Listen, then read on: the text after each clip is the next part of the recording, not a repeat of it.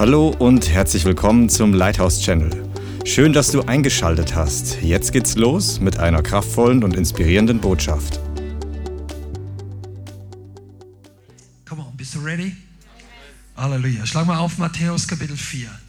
Ich möchte mit euch eine Stelle, eine interessante Stelle lesen. Und dann hat es auch was mit der Zeit zu tun, in der wir gerade sind. Viele Leute feiern, die Welt feiert zu großen Teilen Weihnachten heute oder zumindest hier in Europa, 24. Ich möchte eine Stelle lesen aus Matthäus 4, Vers 12.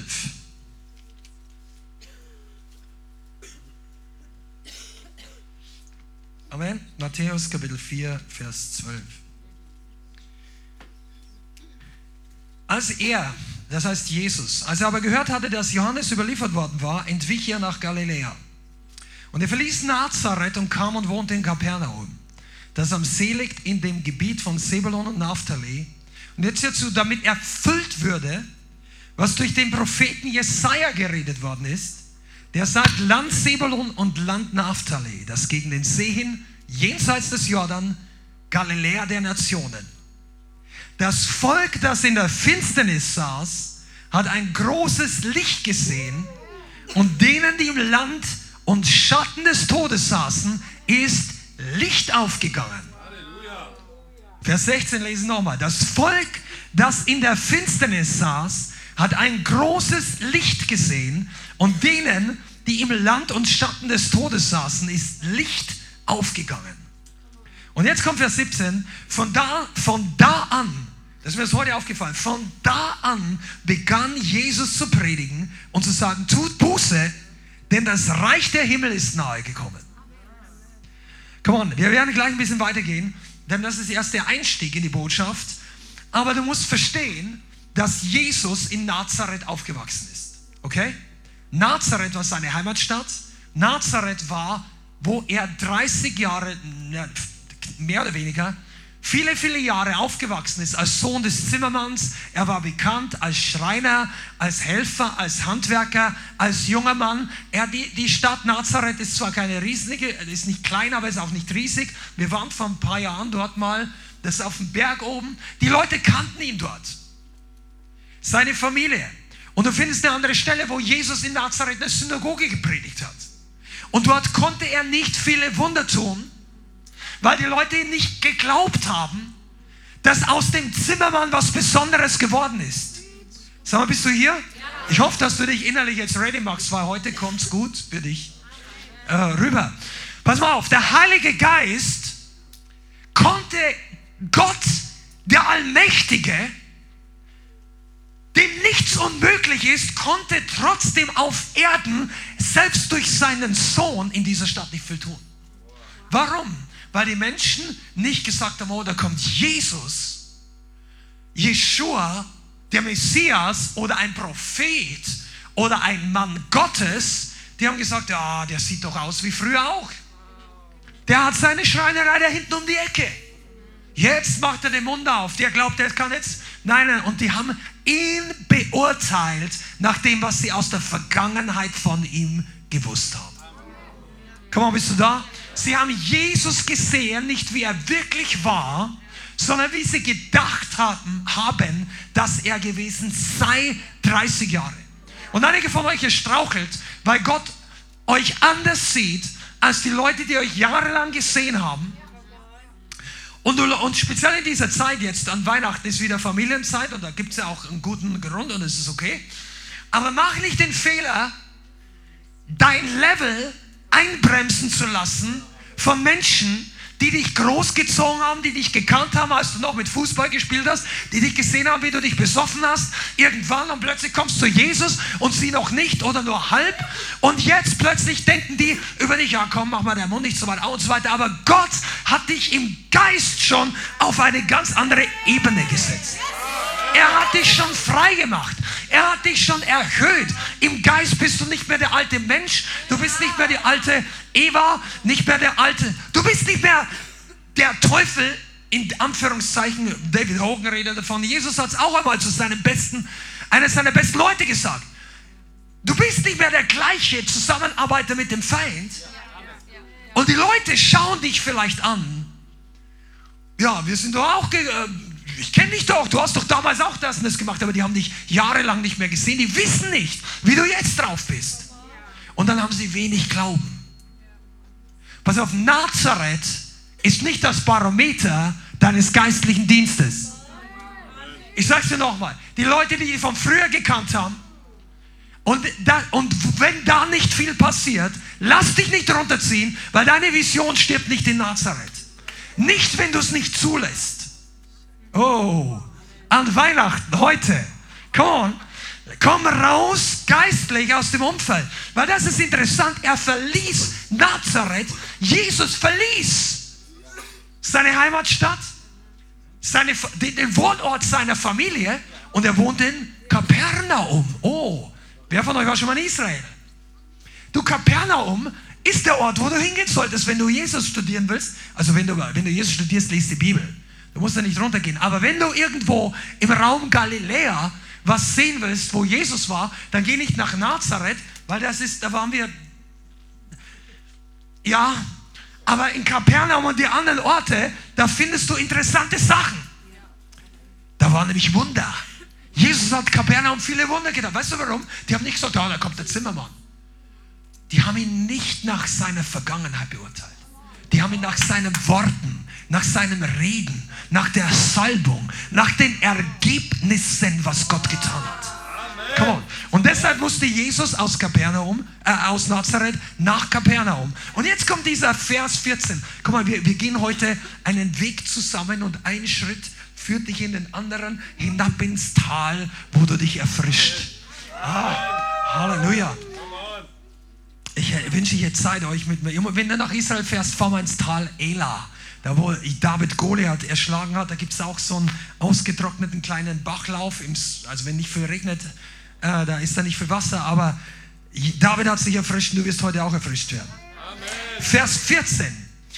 Und als er umgezogen ist, heißt es, damit erfüllt würde, was durch den Propheten Jesaja geredet ist. Und dann kommt die Prophezeiung aus Jesaja. Und ich möchte mich auf Vers 16 konzentrieren. Oder lass uns mal Vers 15 nochmal lesen. Land Sebulon, Land Naphtali, gegen den See hin, jenseits des Jordan, Galiläa der Nationen.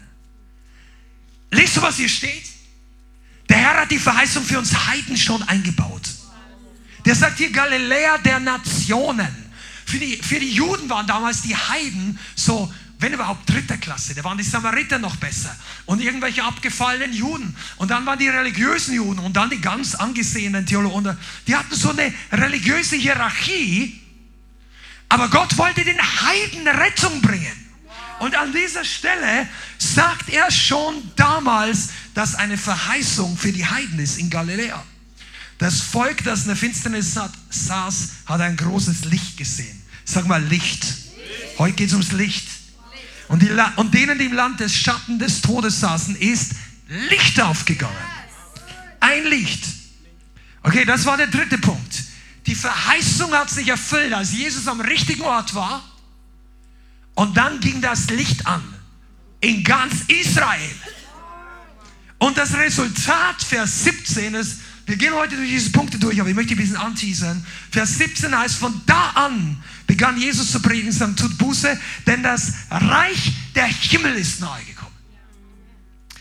Relocation an den Ort, wo Gott ihn gebrauchen konnte, dann hat sich Jesaja erfüllt und dann kam das Reich Gottes. Wenn du genau hinschaust, Vers 12 sagt ja, als Johannes der Täufer überliefert wurde, Johannes der Täufer war der letzte und größte Propheten oder Mann aus dem Alten Testament, das sagt Jesus selbst.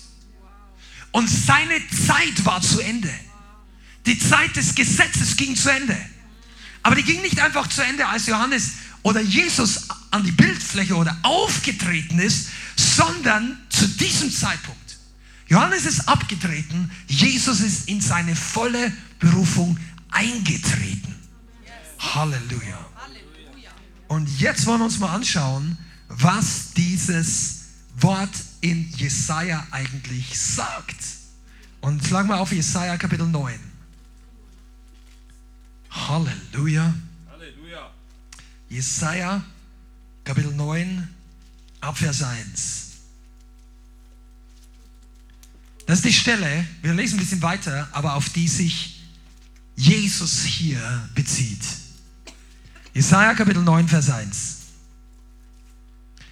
Das Volk, das im Dunkeln lebt, sieht ein großes Licht.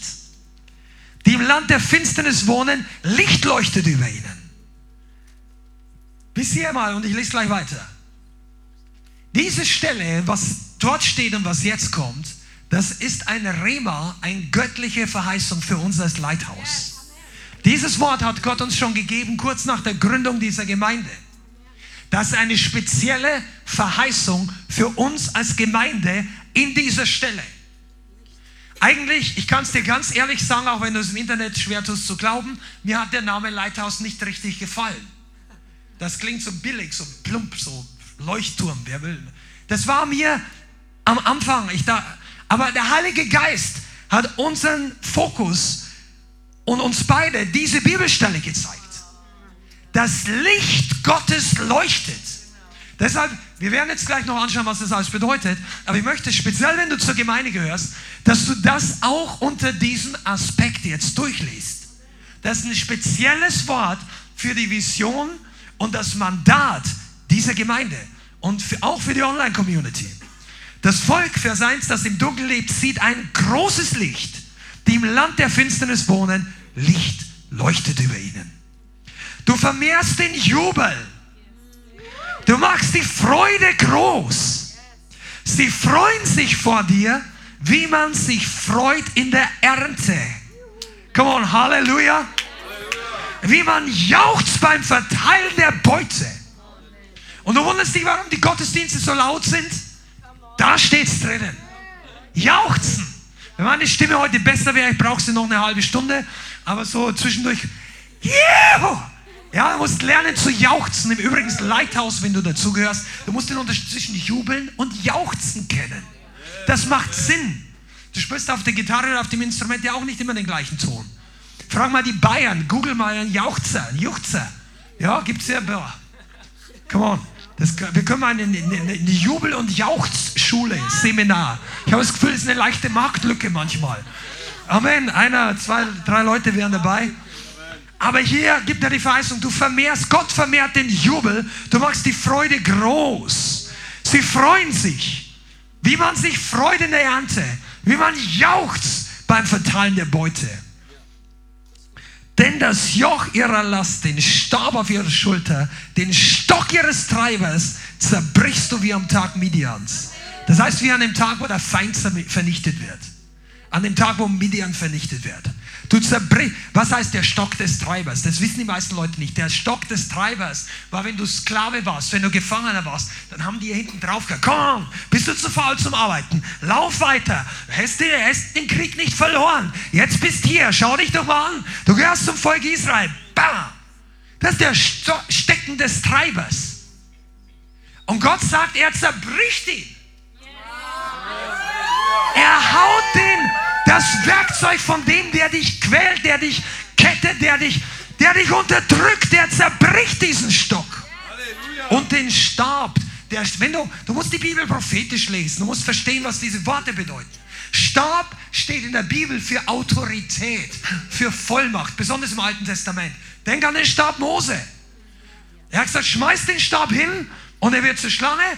Die Autorität Gottes wird zu einem Wunder. Die Zauberer tun das Gleiche, aber der Stab Aarons, den, den, den, den Mose ihm gegeben hat, der frisst die anderen auf. Der hat die größere Autorität. Als sie vor dem Meer standen, hinter ihnen der Feind, die Armee des Pharaos, sinnbildlich des Teufels, vor ihnen unmöglich, unmöglich. Wie viele von euch haben schon mal gesagt, unmöglich? Komm, die anderen haben jetzt gerade eine schwere Hand, oder? Die allermeisten Christen waren schon in Situationen, oh unmöglich, oh nein, wie soll das gut gehen? Alles schlimm. Das war die Situation. Mose steckt den Staub.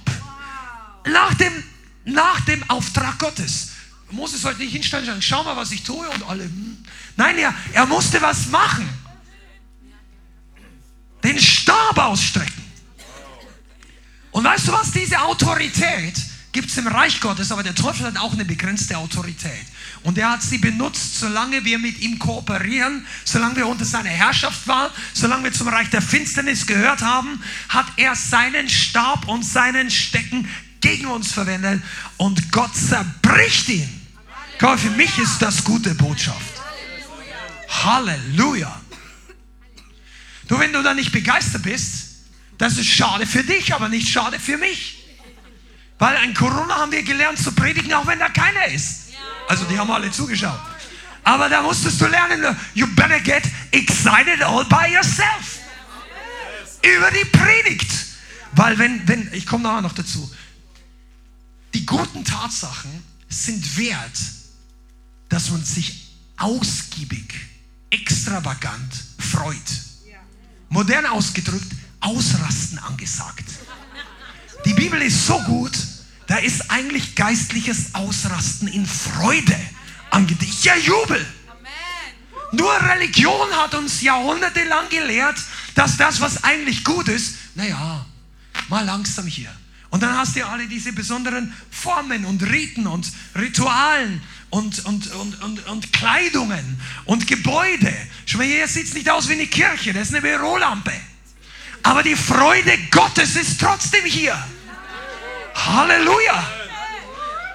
Denn jeder Stiefel, und jetzt beschreibt er noch ein bisschen äh, militärisch, Vers 4, jeder Stiefel, der dröhnen einherstammt und jeder Mantel im Blutsgewölz fällt im Brand anheim und wird ein Frost des Feuers. Der sagt einfach, all diejenigen, die vorher gegen dich gekämpft haben, die werden verzehrt vom Gericht Gottes. Und jetzt kommt die Begründung. Warum?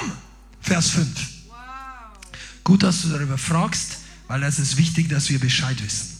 Vers 5. Denn ein Kind ist uns geboren, ein Sohn uns gegeben und die Herrschaft ruht auf seiner Schulter.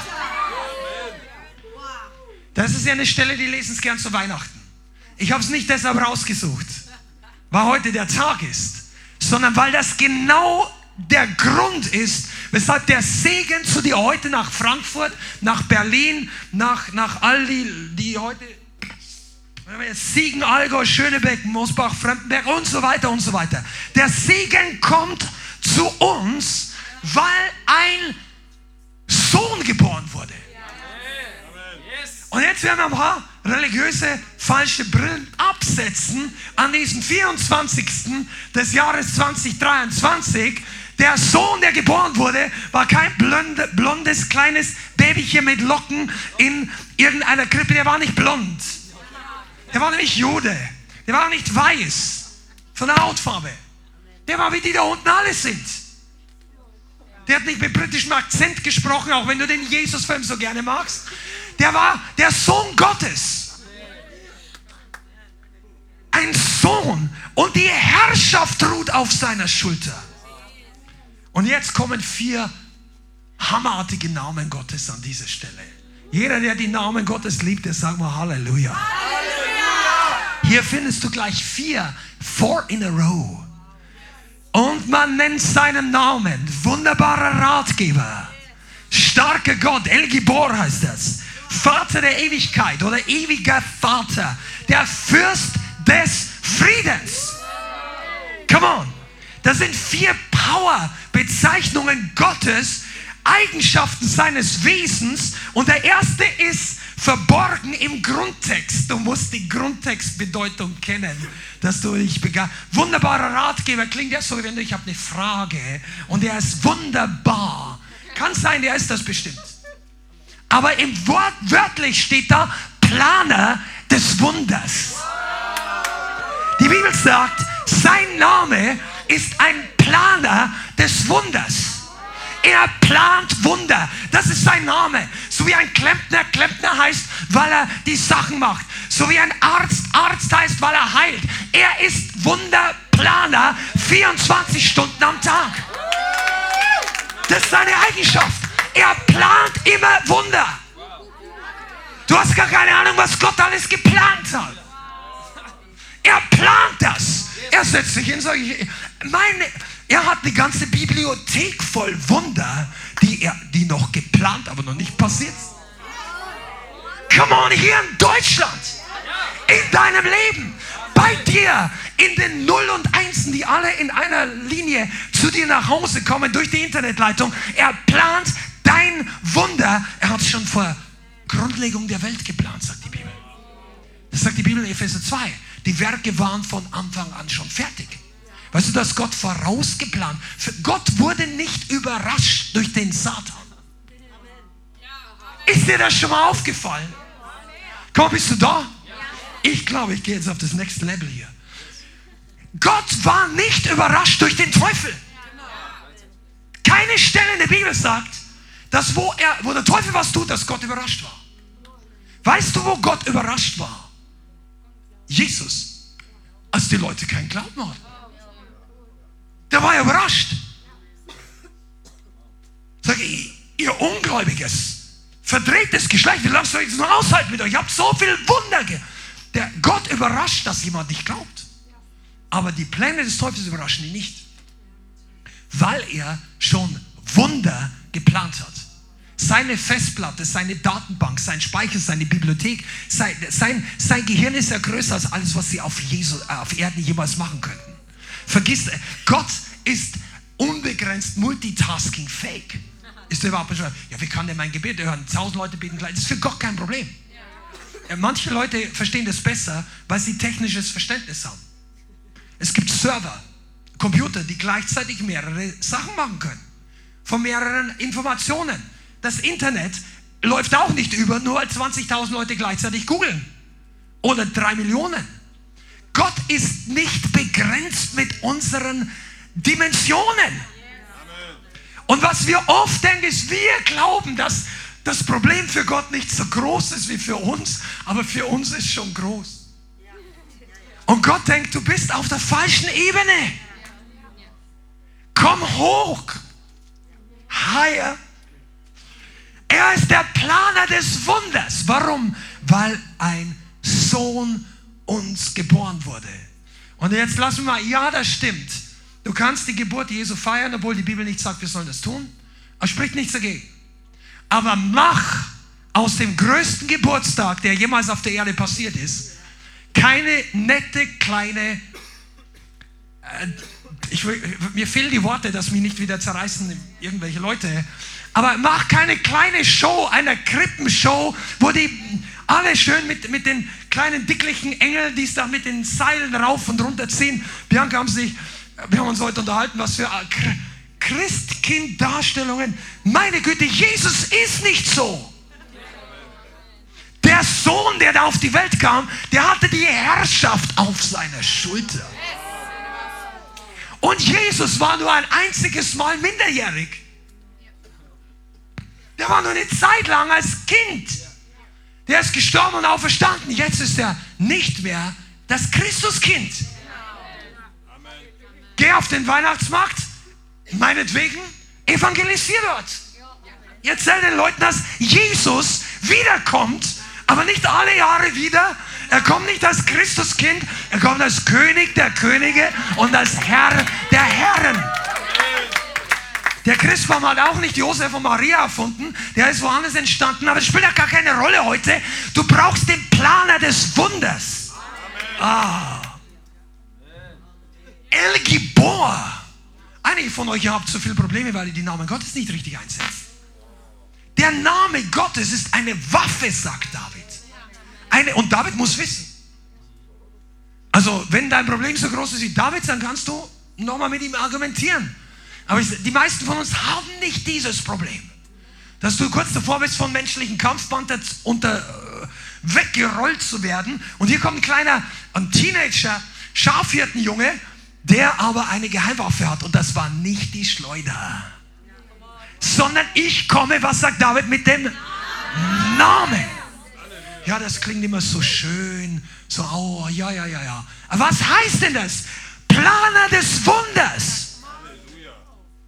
Ja, und einige von euch sind nicht begeistert, weil du den Herrn noch zu wenig Wunder tun hast, sehen in deinem Leben.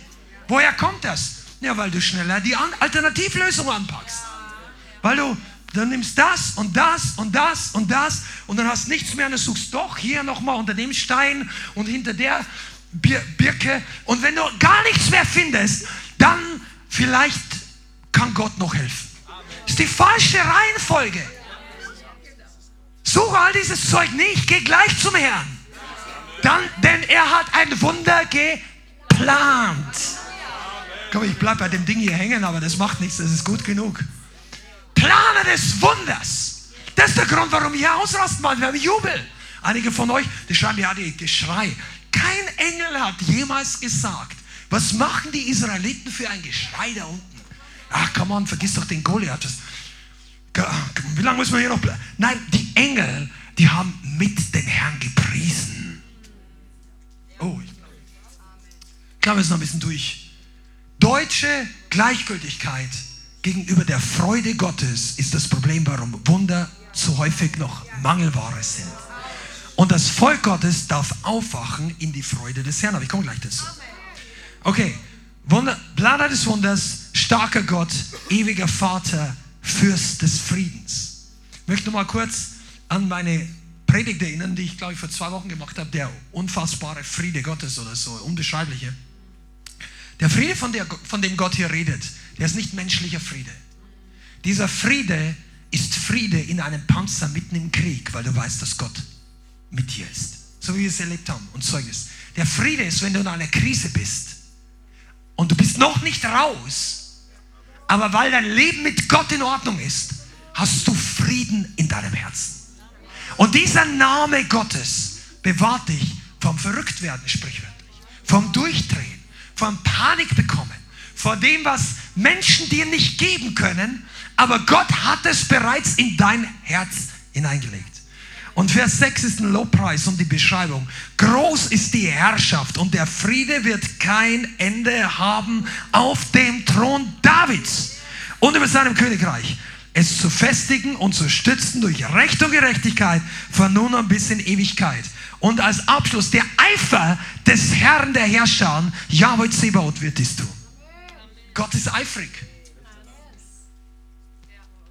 Manche Leute denken tatsächlich, dass wenn der große Gott in menschlicher Form in einen Gottesdienst kommen würde, der würde sich würdig verhalten, wie die ältesten Pastoren mit den größten YouTube-Followerschaft, die sauber gekleidet in der ersten Reihe sitzen und im Lobpreis mitklatschen und sich dann ganz erhaben nach vorne kommen und die Predigt bringen. Ich sage nichts gegen solche Leute, man kann das schon machen und manchmal ist es auch wirklich dran.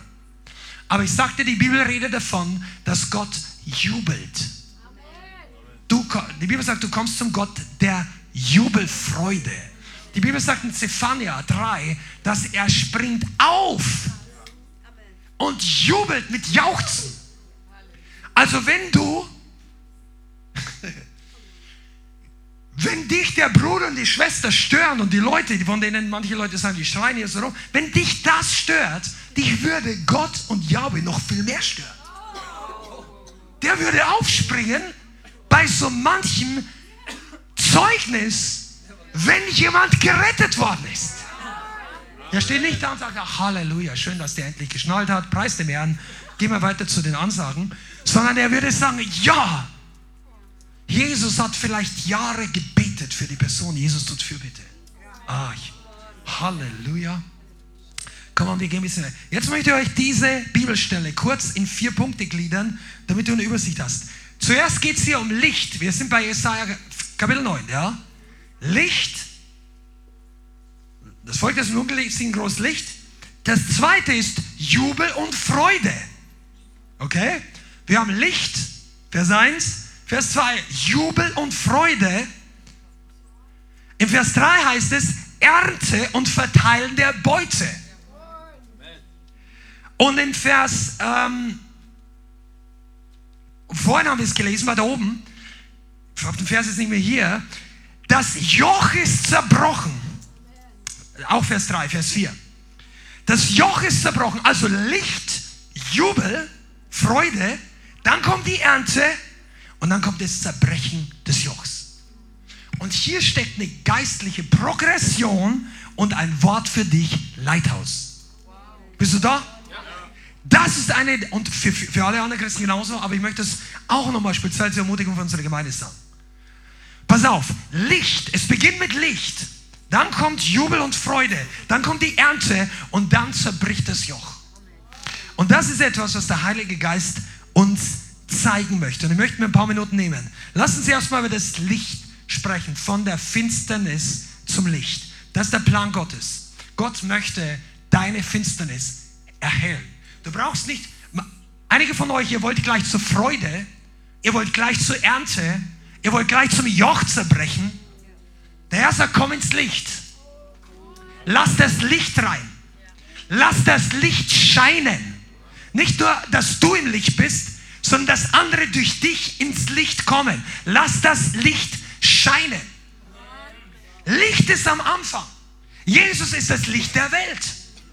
Das erste Wort in der Bibel, oder das zweite oder dritte, ich kann den hebräischen Grundtext nicht, aber da steht, Gott sprach es, werde Licht. Und das werde ist die deutsche Übersetzung. Da steht nur, Gott sprach Licht. Das allererste, was Gott am Anfang geschaffen hat, war Licht. Und es war nicht die Sonne, das war, weil die, die, die Planeten, die Gestirne, das Universum, das kam etwas später. Die Eigenschaft des Lichtes. Und wenn wir wissen, dass Jesus das Licht der Welt ist, dann war er gezeugt von Anfang an. Okay, Licht ist das Dunkel, ist es dann, wenn der Feind seine Werke, seine Lügen, seine Überdrückung überhand nimmt. Dunkel und Finsternis ist, wenn Täuschung normal wird. Schau raus in die Welt, schau raus vielleicht in dein Leben früher oder in manchen Bereichen deines Lebens jetzt. Täuschung ist nicht von Gott. Überall, wo Täuschung ist, wird es finster.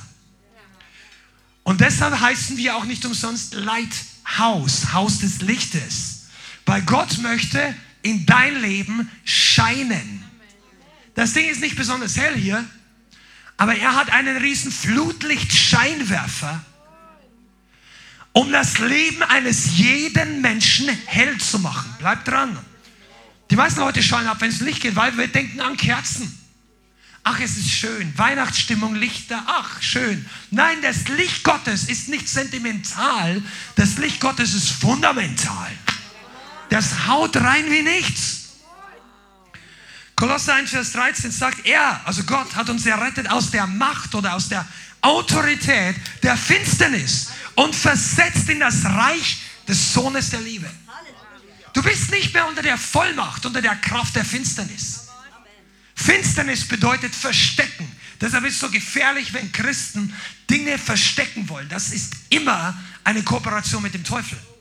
Du brauchst deine schlechten Sachen nicht verstecken, wenn du Buße tun willst ja, das darf nicht jeder wissen und dann darf es nicht jeder sagen und dann kommst du hinterher doch raus. Wann immer du auf diesem Weg bist, kehr um. Das ist nicht der Plan Gottes. Du wirst auch keinen Sieg und keine Freude haben. Das war Kolosser 1, Vers 13, aber das ist nur eine kleine Bibelstelle nebenbei. Er hat uns errettet aus der Macht der Finsternis. Und Jesus kam, um die Werke des Teufels zu zerstören. Das ist 1. Johannes 3, Vers 8. Hierzu ist der Sohn Gottes geoffenbart worden, damit er die Werke des Teufels, du kannst auch einsetzen, die Werke der Finsternis zerstöre, vernichte. 1. Johannes 3, Vers 8. Die Wahrheit Gottes ist das wahre Licht. Und deshalb ist es wichtig, dass wir nicht nur Hunger nach Freude, nach Kraft, nach Ernte, nach Freisetzung, sondern es beginnt mit dem Licht. Und das Licht ist die Wahrheit. Und die Wahrheit scheint. Und die Wahrheit muss angenommen werden. Die Wahrheit muss geglaubt werden. Die Wahrheit über dich, über mich, die Wahrheit über die Welt, die Wahrheit über Gott, die Wahrheit über den Teufel, die Wahrheit über unseren Zustand. Kein Mensch kommt ins Licht oder in die Ewigkeit bei Gott, wenn wir all das nicht annehmen. Und annehmen bedeutet nicht nur, ja, ja, mach schon. Annehmen bedeutet, sich der Wahrheit unterordnen. Wenn es wahr ist, und die Bibel sagt, es ist wahr, dass Jesus ist das Wort und das Wort ist die Wahrheit, dann ist Jesus die Wahrheit. Johannes Kapitel 14. Ich bin der Weg, die Wahrheit und das Leben. Niemand kommt zum Vater außer durch mich. Wenn Jesus die Wahrheit ist, dann reicht es eben nicht zu sagen, ich liebe Jesus, sondern wir müssen die Wahrheit lieben. Und die Wahrheit wird dich frei machen wenn du dein Herz ganz öffnest. Aber wenn du Teile versteckst, wenn du wegläufst von Botschaftern der Wahrheit, dann wird die Wahrheit, dann, du schadest dir, nicht den Menschen, nicht der Welt, nicht den Christen um dich herum, sondern die Wahrheit kann die Power nicht entfalten, wenn wir sie nicht annehmen, wenn wir sie nicht lieben. Deshalb am Anfang, damit das Licht wirklich kommt, der Sohn Gottes, auf dessen Herrschaft, also Schulter die Herrschaft ruht, damit es Licht wird. Das Volk, das in der Finsternis lebt, sieht ein großes Licht. Das heißt, du siehst die Wahrheit. Und ob du dann weiterkommst zum Jubel, zur Freude, zur Ernte, zur Freisetzung, entscheidet, was du mit dem Licht machst. Freunde, auch ihr online zuschaut, ich möchte euch total ermutigen, aber auch ermahnen, gemäß dem Wort Gottes, lass das Licht Gottes nicht einfach an dir vorbeischeinen. Setz keine Sonnenbrille auf, wenn das Licht der Überführung kommt. Zieh dich nicht, äh, versteck dich nicht in deinem kleinen Indianerzelt oder wie auch immer.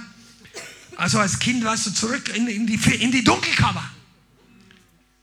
Wenn Jesus mit dem Scheinwerfer kommt, dann wird es Zeit, dass du die Sachen ausziehst, die dich vorher abgehalten und sagen, Herr, schein rein. Oh, ich brauche das. Das tut gut. Weil das bringt uns ans Kreuz. Das Kreuz bringt uns zum Sterben. Das Sterben bringt die Auferstehungskraft zum Wirken. Die Auferstehungskraft bleibt ewig. Die einzige Chance in dieser Welt zu bestehen, bis Jesus wiederkommt, ist die Auferstehungskraft. Seid ihr da? Guck mal, da ist so viel Gutes heute dabei. Die Auferstehungskraft wird nicht wirksam, wenn wir uns weigern zu sterben. Aber das Licht ist notwendig, um uns zu zeigen, wo wir noch nicht gestorben sind. Deshalb suchen sich Leute gerne Gemeinden, wo das kein Licht nicht, das Licht scheint hier und hier und die Lichtanlage blitzt und aus und an und wir haben nichts gegen Lichtanlagen, aber du musst das Licht Gottes in dein Leben reinscheinen lassen.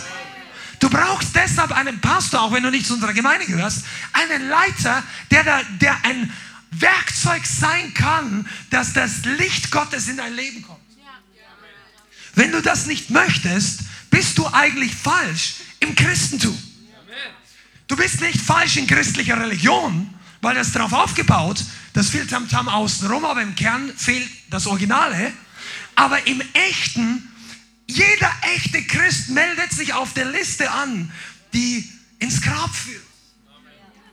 Sorry, kann nicht anders erklären. Das ist das echte Evangelium. Und aber auf der anderen Seite des Grabes, weißt du, im Grab warten nicht die Würmer, sondern das Grab ist besiegt. Das Grab, der Tod ist besiegt. Du bist ja auch nicht, weißt du, wie viele von euch sind getauft worden hier? Also ich meine, als Erwachsene. Wir haben euch ja, viele von euch haben wir getauft. Wir haben ja auch nicht runtergedrückt und gesagt, so, jetzt warten wir mal fünf Minuten, wir gehen essen. So, nein, du bist gleich wieder hochgekommen in den Tod und die Auferstehung. Das Licht Gottes zeigt dir die Wahrheit, die Täuschung. Nicht jeder wollte von Jesus überführt werden. Viele wollten die Brote, die Fische, die Heilung, ah, den Jubel in Kapernaum und das Zehntausende von Leuten und wow, die Römer, jetzt kaum wir endlich die Römer raus aus, aus unserem Land. Nein, Jesus kam, um zuerst mal den Feind aus den Herzen der Menschen rauszuhauen. Wisst ihr, deshalb können wir Menschen lieben, die uns nicht lieben. Wenn du das nicht kannst, dann warst du noch nicht richtig am Kreuz. Oder du bist so stark verletzt worden, du bestimmte Leute nicht lieben kannst, dann möchte Gott die Liebe Gottes in dich noch mehr ausgießen.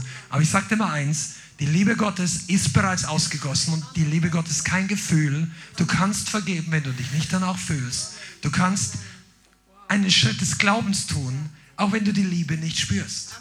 Ist das richtig? Täuschung. Wir leben in einer Zeit, wo Täuschung eine der primären Waffen des Teufels ist, um uns alle, die ganze Welt, in seinen Bann zu ziehen, aber auch Christen rauszubringen. Wir könnten viel über Täuschung reden, ich möchte das heute gar nicht. Aber er möchte Licht hineinbringen. Er reinigt uns, wenn wir es zulassen. Amen. Und interessant, hör mal kurz zu 1. Johannes Kapitel 1, Vers 6. 1. Johannesbrief, der gleiche Apostel, den die Menschen die Apostel der Liebe nennen. Aber 1. Johannes 1, Vers 6 heißt, wenn wir sagen, dass wir Gemeinschaft mit ihm haben, mit Gott, und wandeln in der Finsternis, lügen wir und tun nicht die Wahrheit. Wenn wir aber im Licht wandeln, so wie er Licht ist, haben wir Gemeinschaft miteinander. Lies mal genau. Und das Blut Jesu, seines Sohnes reinigt uns von jeder Sünde. Wenn wir sagen, dass wir keine Sünde haben, betrügen wir uns selbst. Und die Wahrheit ist nicht in uns. Und hier ist eine ganz interessante Sache. Das Licht Gottes, Johannes bringt das Licht zusammen mit Gemeinschaft. Das möchte ich kurz noch erwähnen, bevor wir in den nächsten Punkt gehen. Wenn wir im Licht wandeln, wie er im Licht ist, haben wir Gemeinschaft. Und immer wenn der Teufel kommt und dich beginnt anzulügen und Geschwister oder Leute, und ich sage es euch als Pastor, als Leiter, der jetzt einige Jahre diesen Dienst tut und vorher in einige Jahre in, in anderen Gemeinden war oder in, in Gemeinden, wo wir selber waren, weil immer der Feind Leute belügt, die beginnen sich zurückzuziehen aus der Gemeinschaft. Und dann wird das Licht weniger. Weil es ist nicht schwierig, wenn du alleine bist dass er unsere Gedanken um uns selber kreisen lässt und wir beginnen, uns unsere Gründe zu suchen und unsere Argumente hinzudrehen. Und dann suchst du dir im Internet irgendeine Gemeinde, die mit deinen Dingen übereinstimmt. Was habe ich jetzt gerade erst mit Werner unterwegs wieder gehört? dass Leute weggegangen sind und es gibt eine, eine FEG in Berlin, die hat Hauskreise extra eingerichtet für die ABC-Community, wenn du weißt, was ich meine. Aber nicht damit die jetzt umkehren, sondern damit die sich dort bestätigt und zu Hause fühlen. Okay? Das ist nicht das Licht Gottes. Aber du wirst, wenn du dem Licht Gottes widerstehst, irgendeinen Ort, irgendeinen Platz finden, wo du dich bestätigt fühlst.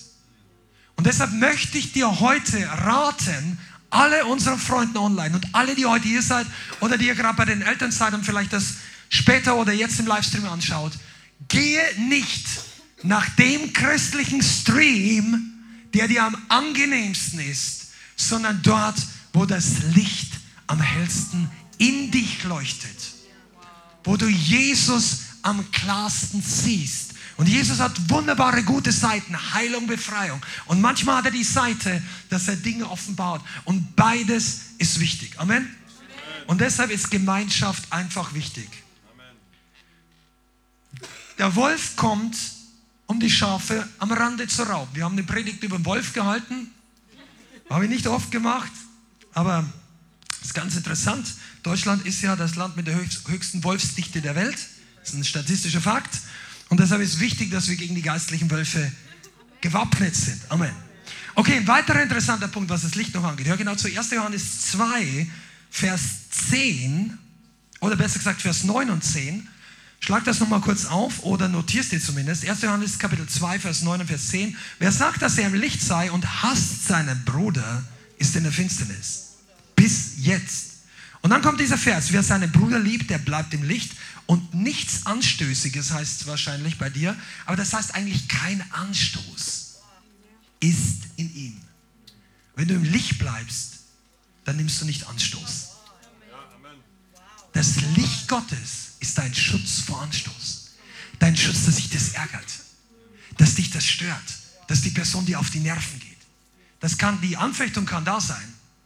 Aber wenn du im, selber im Licht bist, weißt du was? Dann siehst du nämlich sofort, wie du dich verhältst. In der Dunkelkammer, viele Christen sitzen in der Dunkelkammer und sehen mit dem Fernrohr so, ah, ich habe den beobachtet. Ah, der hat mir wehgetan. Oder der fällt sich ganz schlecht, der ist ein Heuchler. Weißt du, aber im Dunkeln siehst du dein eigenes Leben nicht. Aber wenn du im Licht Gottes bist und du öffnest deinen Mund und redest negativ gegen irgendwas und irgendwen, dann merkst du eigentlich, hey, du mal langsam, hast du vergessen, wo du herkommst, dass du da und so. Mach mal langsam, vergib. Gib es dem Herrn ab, wenn es deine Verantwortung ist, dann klär die Sache. Aber wir sollen nicht übel nachreden und erst recht nicht Anstoß im Herzen tragen. Amen. Okay, deshalb war Licht und ist Licht wichtig. Zweitens, das Licht, das ist der zweite große Punkt, und die Wahrheit bringen Freude und Jubel. Und das ist jetzt der Punkt, wo einige von euch upgraden können auf das nächste Level des Jubels. Weil du lebst mehr im Licht. Du lässt das Licht in dich rein und plötzlich kommt Freude. Freude kommt zurück. Weil du läufst nämlich nicht mehr weg. Wisst ihr, wenn du, wenn du Gott anbetest, das Beste, was dir passieren kann, ist eine Anbetung, ist, dass Gott immer realer kommt, sich manifestiert. Im besten Fall in, sichtbar in den Raum kommt, vielleicht, obwohl das ganz selten passiert, dass Jesus irgendwie eine Erscheinung hat. Aber ist ja auch möglich. Aber was da, wenn, wenn Jesus mehr und mehr kommt, dann kommt das Licht. Und manche Leute tun sich in Anbetung schwer, weil sie vorher vom Licht weglaufen. Und das ist nicht dein Erbteil. Du brauchst das nicht. Lauf zu ihm hin. Komm zum Haus des Vaters und dann kommt Freude zurück. Ein Grund, warum Jesus so viel Freude hatte, ist im Hebräer 1, Vers 9. Das ist für alle Bibelschüler und die Mitarbeiter hier, das musst du, den Vers musst du kennen. Ich lese ab Vers 8, Hebräerbrief Kapitel 1, Vers 8. Und er sagt hier, dass Gott redet der, im Alten Testament von dem Sohn, also die Weissagungen über den Sohn, über Jesus ist, dein Thron, oh Gott, ist von Ewigkeit zu Ewigkeit und das Zepter der Aufrichtigkeit ist das Zepter deines Reiches. Und jetzt Vers 9, du hast, und das sagt der Heilige Geist über Jesus Christus, du hast Gerechtigkeit gelebt und Gesetzlosigkeit gehasst. Deshalb hat dich, oh Gott, dein Gott gesalbt mit Freudenöl vor deinen Gefährten oder mehr als deine Gefährten. Also Gott hat Jesus gesalbt mit Öl der Freude, weil er Gerechtigkeit gehasst, äh, geliebt und Gesetzlosigkeit gehasst hat. Und das Wort heißt eigentlich wörtlich das Öl des Jubelns. Wenn du Gerechtigkeit liebst, wird die Freude zunehmen. Wenn du Gerechtigkeit liebst und wenn du Gesetzlosigkeit hast. Viele Christen lieben ja so gut wie alles. Ach, wir lieben das. Ich sage Ja zu Jesus. Jawohl, Ja zur Gemeinde. Ja. Ja zu den. Ja zum Fußball, auch nicht schlecht. Ja zu den Autos. Und dann hast du für alles Verständnis. Aber ich sage dir mal eins, hast du das, was Gott hast?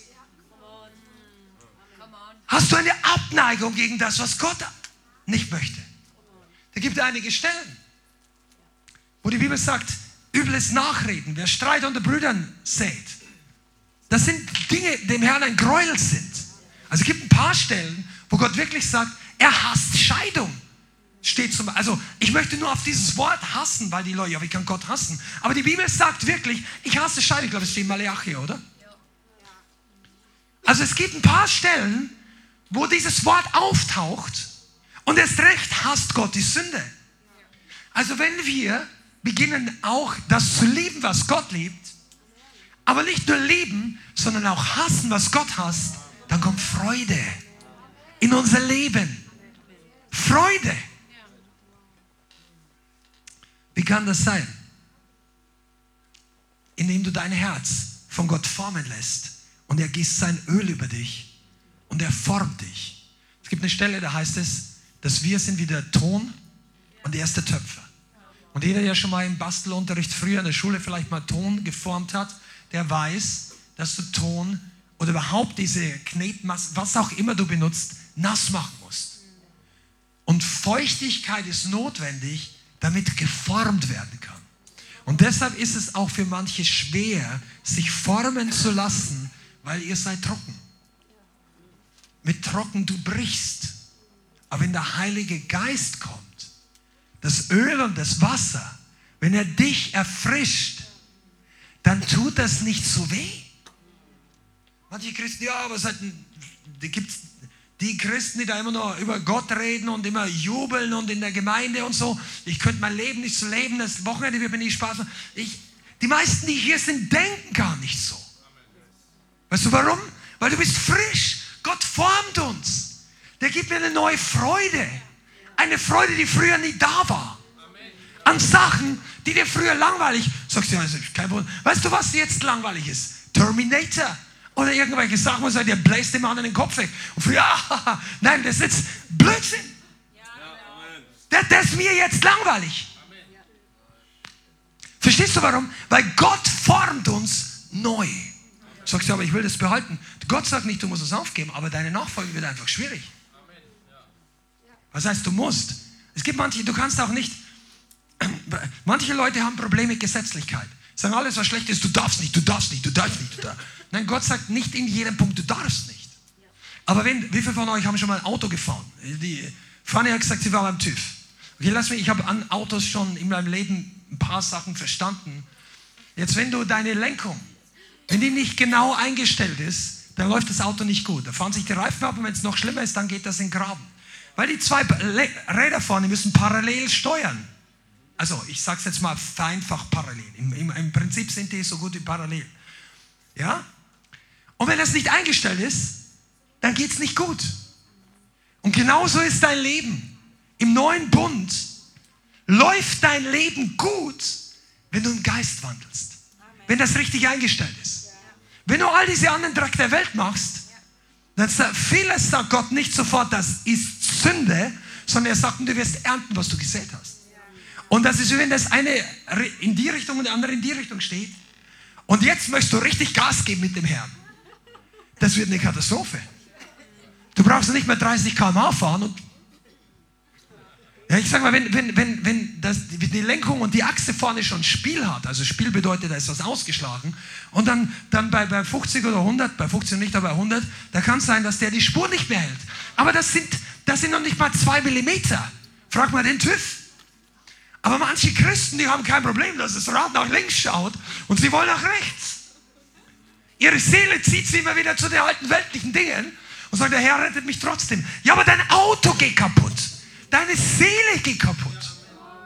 Dein Geist mag vielleicht gerettet sein, aber du hast Schmerzen über Schmerzen über Schmerzen und brauchst wieder Rettung oder, oder Heilung oder Befreiung. Das ist nicht der Plan Gottes. Lass dich, geh mal zu deinem geistlichen Mechaniker und lass mal deine Lenkung vorne richtig vermessen, ausmessen. Ja, da kommen die technischen Beispiele. Ich weiß schon, meine Kinder grinsen dann immer. Aber es ist eine Wahrheit dahinter. Wenn du in der Spur Gottes bleiben willst, dann stell sicher, dass nicht nur dein Kopf nach links oder nach rechts will, je nachdem von deiner Seite, sondern dass dein Herz das Richtige möchte. Ja, Gott liebt mich, mein Herz wird sowieso. Nein, das sagt die Bibel nicht. Sagt, wir entscheiden selber, was wir mit unserem Herzen wollen. Und deshalb haben viele Christen Schmerzen in ihr Leben. Sag ja, ich gib mir mehr Freude, gib mir mehr Kraft. Weißt du, das heißt einfach, dein Auto ist vollkommen falsch eingestellt und du sagst, Herr, gib mir mehr einen Tank, mehr Tank, gib mir einen Tuner, ich brauche 100, nicht 130, ich brauche 280 PS und so weiter und du, du möchtest Gas geben und mehr füllen, füllen, Pastor, kannst für mich beten und so und sagst, stell die Lenkung ein und lern die Bremse zu treten. Holy Ghost. Das ist eine Predigt für mich selber, auch und für euch. Pass auf, du musst lernen, mit den Dingen richtig umzugehen. Nicht einfach nur Gas geben, Gas geben, Gas. Komm mal Setz dich mal hin, lerne mal vielleicht ein, zwei Monate ein paar Sachen. Ja, ich kenne schon alles. Also die Leute, die oftmals kommen und alles wissen, das sind die, die am schwersten tun zu lernen. Das sagt nicht wir, nicht Leithaus, das sagt Paulus. Das steht drinnen. Wer, wer glaubt, alle, alles erkannt zu haben, der hat nicht erkannt, wie man erkennen muss. Also lernen Überhaupt, das ist jetzt ein Nebenthema, aber ich gebe dir mal einen Tipp. Lernen ist eine der wichtigsten Fähigkeiten in deinem Leben. Die Fähigkeit zu lernen ist, pass auf, du, möchtest predigen, du möchtest Leute zum Herrn führen. Das alles zunächst mal nicht so wichtig wie die Fähigkeit zu lernen. Man redet nicht von der Sprache, sondern zu lernen, was Gott einem zeigen möchte. Lernfähigkeit ist die oftmals verborgene Kunst in Anführungszeichen für Christen, weil wir möchten gerne ankommen, aber nicht die Phase des Lernens. Weil Lernen, ja, da bin ich ja wieder ein Lehrling.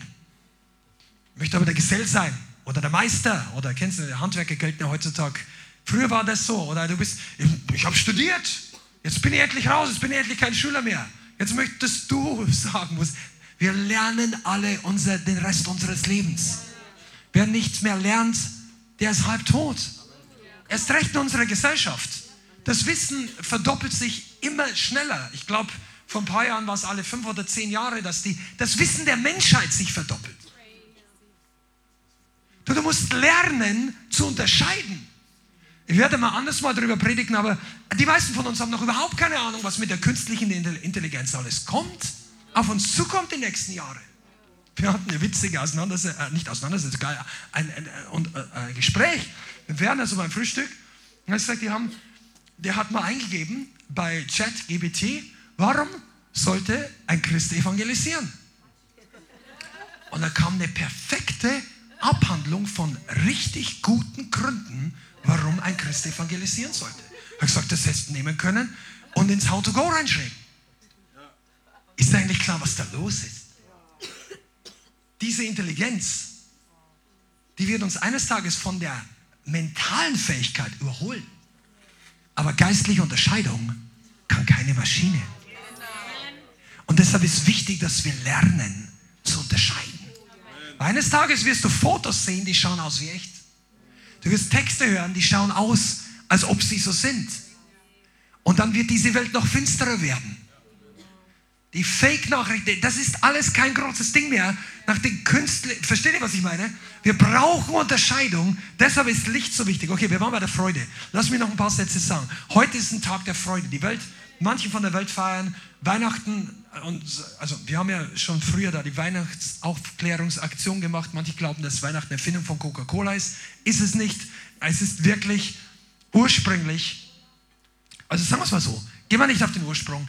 Nimm die Gelegenheit und erzähl jemandem von Jesus, weil es ist eine gute Gelegenheit, jemand zu erinnern, warum die meisten in der Welt Weihnachten feiern. Okay? Aber wenn denn schon Freude da ist, dann nimm doch die Freude mit nach Hause. Nimm das, was Gott zu uns gesagt hat, auch als Gemeinde, Licht, Ernte, Jubel. Amen. Wenn du über die Dinge Gottes jubelst, dann ist das Nebenprodukt Freude für dich. Ich, ich habe nicht mehr die Zeit, dass ich aus. Wenn du lernst, in der Gemeinde zu jubeln über die Dinge Gottes, seine Ehre, seine Herrlichkeit, seine Macht, die Zeugnisse, seine Wahrheit, wenn du über die Wahrheit Gottes jubelst, dann kommt Freude in dein Leben. Viel zu viele Christen fangen hier und denken, ja, ich fühle mich heute nicht so gut ja, ich kann nicht jubeln. Nein, du jubelst ja nicht, weil unsere Gefühle, oder ich mache es zumindest nicht deshalb, weil meine Gefühle so gut sind, sondern ich juble, weil die Wahrheit es wert ist. Die Wahrheit ist wert zu jubeln. Die Wahrheit über Gott, die Wahrheit über unsere Errettung, die Wahrheit über diesen Sonntag ist wert, in Jubel auszubrechen. Und einige von uns haben das sogar richtig erkannt. Du bist im Willen Gottes. Du, wenn jemand das Evangelium hier in Kurzform weitergibt, so wie vorhin, die Elvira hat ja richtig losgelegt, ein paar andere auch noch, Halleluja. Wenn, wenn jemand begeistert ein paar Sätze Wahrheit sagt, dann machst du dich eins mit der Sache, indem du deine Freude ausdrückst. Halleluja, das ist gut. Ah, das ist ein Schlüssel, okay. Und dann kommen wir zum letzten Punkt. Der Herr, Freude setzt dich frei für die Ernte. Also vorletzter. Viele Christen evangelisieren nicht, weil sie zu wenig Freude haben. Zu wenig Kühnheit. Licht, Freude, Ernte. Licht, Freude, Ernte. Das ist, was Gott dir zeigen möchte. Wenn du zu wenig evangelisiert hast, ja, lass dich mit der Freude füllen. Wie? Indem du mehr zum Licht kommst. Aber dann geh raus und bring die Ernte ein. Die Freude Gottes macht dich kühn. Die Freude ist unser Schutz, Nehemiah 8, Vers 10. Der Jubel Gottes macht dich kühn. Einige von euch haben es doch gemerkt. Weil, ist euch eigentlich klar, dass ich über die Vision des Lighthouses gerade rede? Wir gehen raus und jubeln auf den Straßen in Frankfurt. Aber nicht, weil wir gesehen werden wollen. Die haben uns ja verspottet früher. Und jetzt tanzt die Hälfte der, der Leute, die auf der Straße, die finden das cool. Das war nicht immer so. Aber weißt du, woher das kommt? Weil du zuerst gejubelt hast oder ich.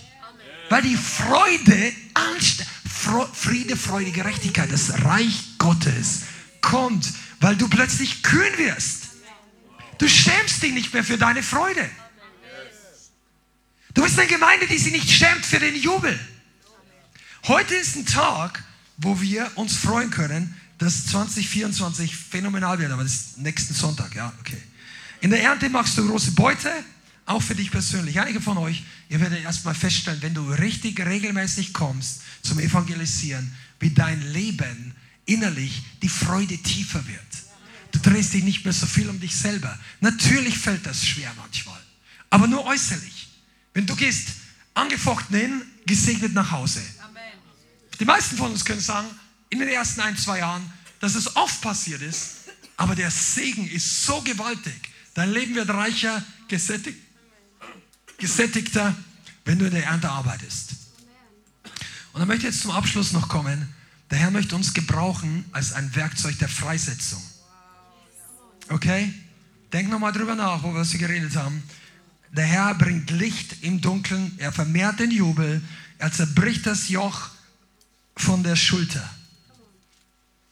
Und ich möchte dir da was sagen, es ist kein Zufall, dass der Heilige Geist in seiner Gemeinde weltweit das Thema Befreiungsdienst mehr und mehr highlightet, Menschen freizusetzen. Wir kommen zu einer Zeit, wo die mentale Fähigkeit oder einfach mentale Motivation in der Welt nicht mehr ausreicht. Die Leute haben echte Probleme. Habt ihr vorhin das Zeugnis gehört, wenn du jetzt erst eingeschalten hast oder im Replay anschaust? Schau dir das Zeugnis vorhin an. Wer war es nochmal kurz? Die Michelle, genauer gesagt. Ähm, sie hat mit jemandem gebetet, der hat gesagt, boah, ich, ich weiß gar nicht, ob ich zu Gott kommen kann und ich habe meine Seele im Teufel verkauft. Und da, da, da, das sind echte Bindungen, okkulte. Und die Leute werden nicht nur durch, durch eine, eine, liebevolle Botschaft, obwohl das total wichtig ist, durch Gemeinschaft, das ist auch wichtig, und durch Fürsorge und Barmherzigkeit, sondern die brauchen eine Macht in ihrem Leben, die stärker ist als ihre okkulten Bindungen. Die brauchen einen Hammer, der die Kette zerbricht. Und diese Kette hat ein Schloss, für den du den Schlüssel hast. Du kannst bei anderen Leuten Freisetzung hervorbringen. Ich möchte das heute wirklich an den Abschluss stellen. Du kannst Menschen freisetzen. Du kannst Dämonen austreiben. Du kannst geistlich finstere Machenschaften zerbrechen. Und der Herr wird Gunst freisetzen für einige von euch. Es kommt die Zeit, da klingt das nicht mehr so crazy wie damals oder jetzt. Weil die Leute werden wissen, dass Dämonen Realität sind. Das wird in ein paar Jahren, in fünf bis zehn Jahren, für die Leute in der Welt noch viel realer sein. Weil jetzt ist es noch ein bisschen Witz, aber es gibt, wie sagt man, Songs oder Entertainment, die ganz oben in den Charts sind, wo, die Künstler, wo der Song Demon heißt und die Künstlerin sich so verkleidet, dass sie genauso ausschaut. Die machen doch das nicht einfach nur so. Und das nimmt zu. Das heißt, während die Christen noch sich überlegen, ja, sollen wir das Thema überhaupt anpacken oder nicht, geht dort draußen, sprichwörtlich die Hölle ab, sozusagen. Ich nenne es jetzt einfach mal unter Anführungszeichen. Und es wird Realität und wird Zeit, dass wir aufwachen. Und, und wir als Gemeinde, du kannst wirklich den Heiligen Geist dich in der Fürbitte benutzen lassen. Wenn das Licht Gottes kommt, dann kannst du Leute freisetzen. Lasst uns nicht gleichgültig sein, wenn Leute immer wieder mit Sünde strugglen. Aber eins möchte ich auch sagen, Freisetzung ist nicht umsonst. Es kostet das Blut Jesu und es kostet den Menschen den Preis, dass sie voll zu Jesus kommen. Denn du kannst den Dämon austreiben, aber wird nicht draußen bleiben, wenn die Leute nicht unter der Salbung der Autorität Jesu leben. Amen. Okay, lass mich noch ein paar Abschlussgedanken weitergeben. Wir haben vorhin darüber geredet, dass er der Planer des Wunders ist. Er hat ein Wunder geplant. Und lass mich heute, am 24. Dezember, nochmal ganz kurz erinnern dass diese Gemeinde heute existiert. Und die ganzen Einsätze, die wir die letzten zehn oder zwölf Jahre gemacht haben, in Frankfurt, deshalb existieren, weil am 24. Dezember vor vielen, vielen Jahren der Herr ein Wunder in meiner Familie schon geplant hatte. Das ist eines meiner Zeugnisse, ich will es nicht ausführlich erzählen. Aber mein Vater, meine Mutter, mein Bruder war damals dabei und ich, also wir waren einfach als Familie da gesessen und wir in Bayern hatten so diese Gewohnheit, dass es an, am Heiligabend, glaube ich, gab es immer saure Bratwürste oder irgend sowas. Also, also so eine Art spezielles Essen. War auch nicht schlecht. Und danach ging es danach in die Christmette, also die katholische Kirche für uns damals. Wir waren damals nicht gläubig, nicht von neu geboren. Also gläubig ja, aber nicht von neu geboren. Also keine echten Christen. Wir waren in Religion gefangen. Und dann gab es einfach, ich war dann schon 18 oder 19, ich weiß nicht mehr genau, welches Weihnachten es war. Und dann gab es wieder mal, wie so oft, einen mächtigen Streit. Direkt an diesem Weihnachtstisch. Essen war gedeckt. Und wegen irgendwas haben wir Streiten angefangen. Ich war stur, mein Vater war krank damals, ne, war auch stur. Und dann, ich weiß nicht, wer alles mitgestritten hat, aber es hat ist explodiert. Und er ist rausgelaufen, rumgeschrien, sagt, du hast alles versaut und jetzt will ich gar nichts mehr und geh weg. Und hat sich zurückgezogen. Naja, und wir sind, da war das ganze Abend erstmal vermisst familiär gesehen. Und dann sind wir in die Kirche, das war damals so üblich, also meine Mutter und meine, wir als Kinder, als Söhne. Und als wir zurückkamen, hat mein Vater versucht, sich das Leben zu nehmen. Liegt leblos am Boden, war so, oder? Und ähm, hatte Alkoholtabletten geschluckt in Massen, ist bewusstlos weggekippt und er hat eigentlich nur überlebt, weil kurz gleich neben uns der übernächste Nachbar war ein Arzt und er hat genau gewusst, was er machen soll und dadurch, dass schnell Hilfe kam, kam er ins Krankenhaus und er war nicht tot. Und das war ein Wendepunkt in unserem Leben, im Leben unserer Familie. Aber die, unsere Familie war damals schon richtig kaputt. Und ich sage das jetzt auch als Zeugnis für ein paar Leute, die vielleicht uns noch nicht so kennen oder einfach Hoffnung brauchen in diesen Tagen. Denn ich hatte schon so viel gestritten mit meinem Vater und ich denke, die Gabe auch und wir alle zusammen, dass ich in diesem Moment gar nicht mehr Bedauern und Mitleid und Mitgefühl empfunden habe, sondern einfach nur, ja, wenn er jetzt stirbt, wie geht's weiter? War überhaupt keine Barmherzigkeit. Ich bin später erschrocken, wie stark diese Kälte schon da war. Aber Gott hat ein Wunder geplant. Und, im, und dann kam jemand aus unserer Verwandtschaft, ich glaube, es war die Schwägerin, ähm, die bei sich zu Hause im biblischen Haus, ein Hauskreis, der an die Bibel geglaubt hat, nicht irgendwie katholisch oder religiös, sondern einfach die die Bibel geglaubt haben, die Wahrheit. Und haben gesagt, wir können beten für die Situation. Und äh, das haben sie zu dir gesagt, also zu meiner Mutter. Und wir haben gesagt, naja, Gebet kann nicht schaden, ist ja kein Problem und so weiter. Und dann hat Gott begonnen, ein Wunder zu tun im Krankenhaus. Und mein Vater hat eine Begegnung mit Gott gehabt. Er geht selbstständig von Heiligen Geist gezogen in die Kapelle. Also das war in Bayern, da gab es so einen geistlichen Raum, eine Kapelle im Krankenhaus. Es war ein altes Krankenhaus.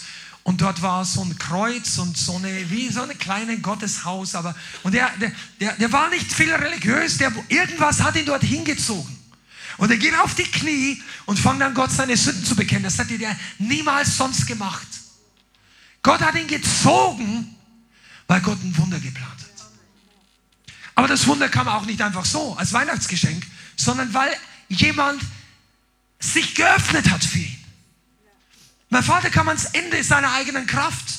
Der hatte einen Schlaganfall viele Jahre zuvor gehabt, war in, in hat Lähmungserscheinungen auf der einen Körperseite gehabt, war nicht mehr mental fähig, voll berufstätig zu sein, hatte auch Organschäden über die Jahre und durch Medikamente, die er immer wieder nehmen musste und, und, und, und, und, und. Und dort ist er Gott begegnet.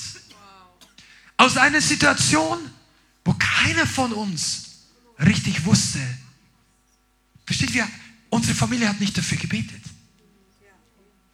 Hast du immer darüber nachgedacht? dass Gott plant Wunder und du hast doch gar nicht dafür gebetet. Aus dieser einen Bekehrung kamen viele andere positive Dinge. Denn meine Mutter hat sich dann bekehrt. Und die Geschichte ist so viel länger, ich will das jetzt nicht alles erzählen. Und dann ein Jahr später wurde mir klar, dass ich auch kein Christ bin, sondern nur religiös gefangen in irgendwelchen katholischen Traditionen. Ich habe jeden Tag die Bibel gelesen, oder nicht jeden Tag vielleicht, aber sehr häufig in der Woche und jeden Tag gebetet und Gewissenserfahrung und all diese katholischen ich dachte, ich bin besser als mein Vater, war aber nur religiöser. War nicht gerettet. Und ein Weihnachten vor vielen Jahren war der Startschuss für Veränderung. Ich möchte heute was sagen zum Abschluss, bevor wir auseinandergehen. Der hat ein Wunder für dich geplant. Er ist der Planer des Wunders. Egal, ob du das jetzt zu Weihnachten anhörst oder nicht, egal, ob du glaubst, ob du Weihnachten feierst oder nicht, gibt es unterschiedliche Gründe, können wir anders mal drüber reden.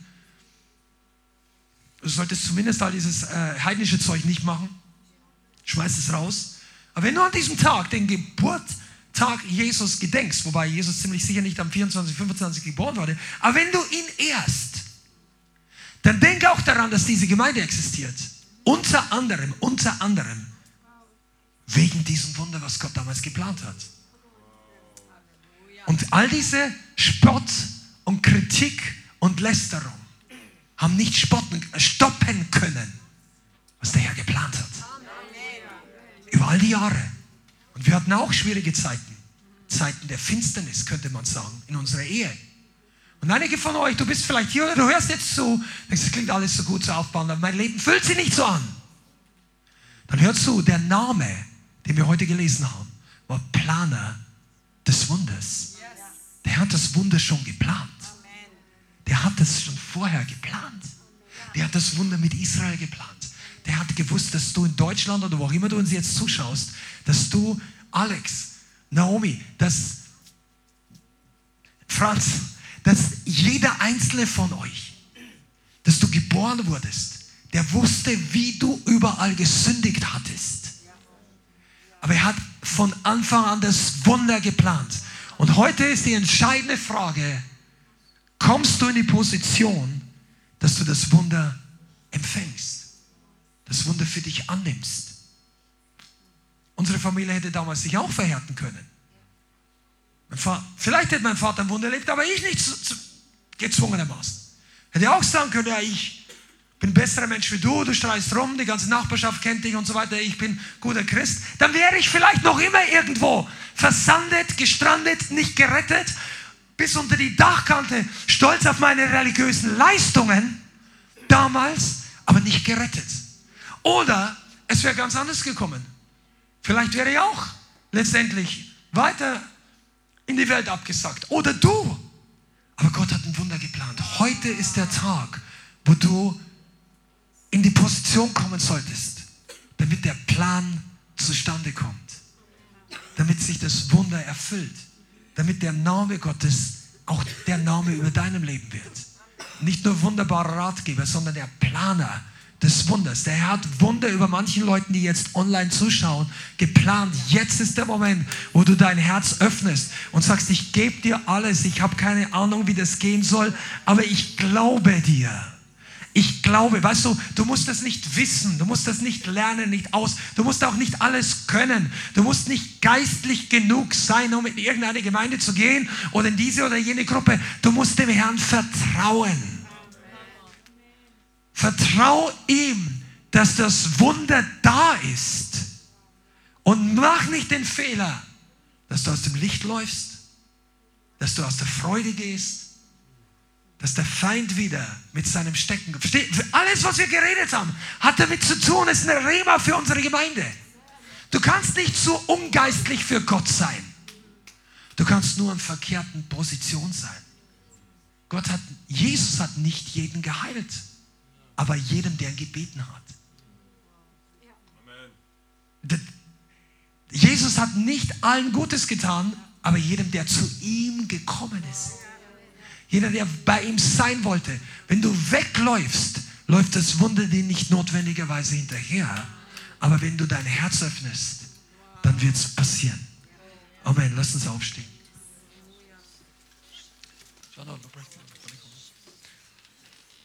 Wow. Das Ding hat so viel Dynamik und der Herr ist hier und er möchte dich heute berühren.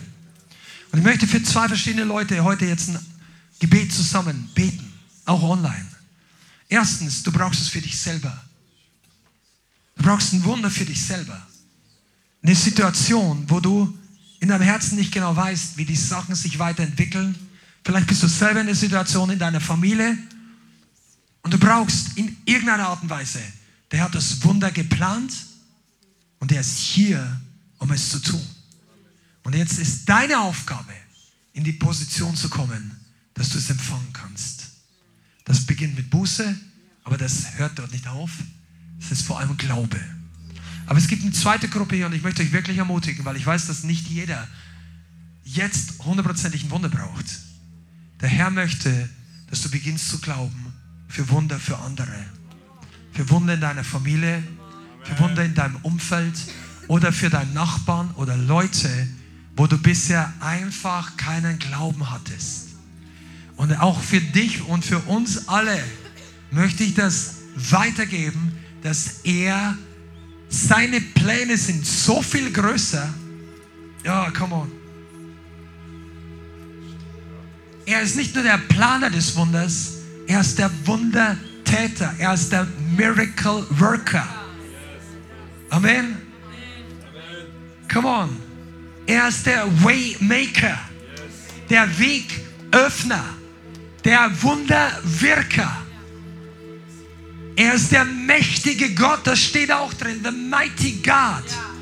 Und heute braucht er einfach ein Volk, was ihn empfangen. Lass das keinen religiösen Sonntag Gottesdienst sein, erst recht nicht in dieser Zeit, wo man als Familie zusammenkommt und dann, nein, nein, lass den Miracle Worker in deine Familie kommen.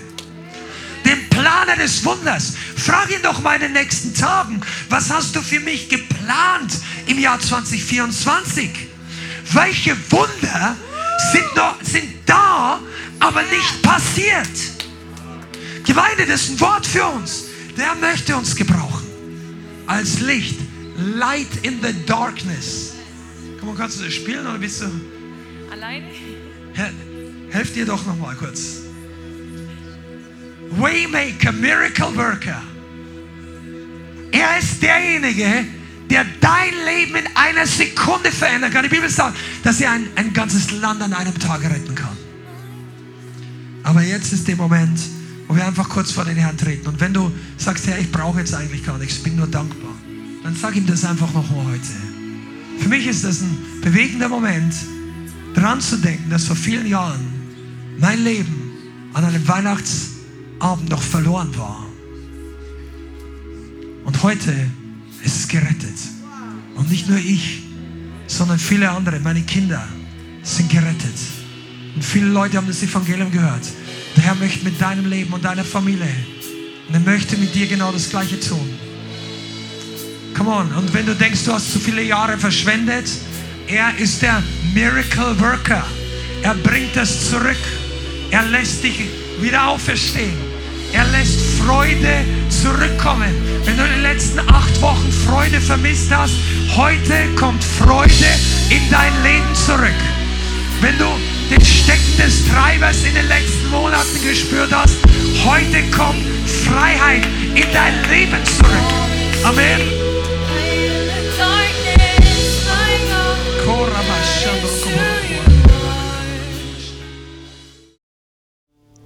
Vielen Dank fürs Zuhören. Wir hoffen, die Botschaft hat dich inspiriert und weitergebracht. Diese und noch mehr Botschaften findest du auch als Livestream auf unserem YouTube-Channel, zusammen mit Live-Worship und vielen bewegenden Zeugnissen. Wir würden uns freuen, wenn du auch mal in unserem Gottesdienst vorbeischaust. Alle Infos dazu findest du auf unserer Webseite, auf Facebook oder Instagram. Links dazu findest du in der Beschreibung. Schreib uns gerne dein Zeugnis oder dein Gebetsanliegen unter info at lighthouse.center.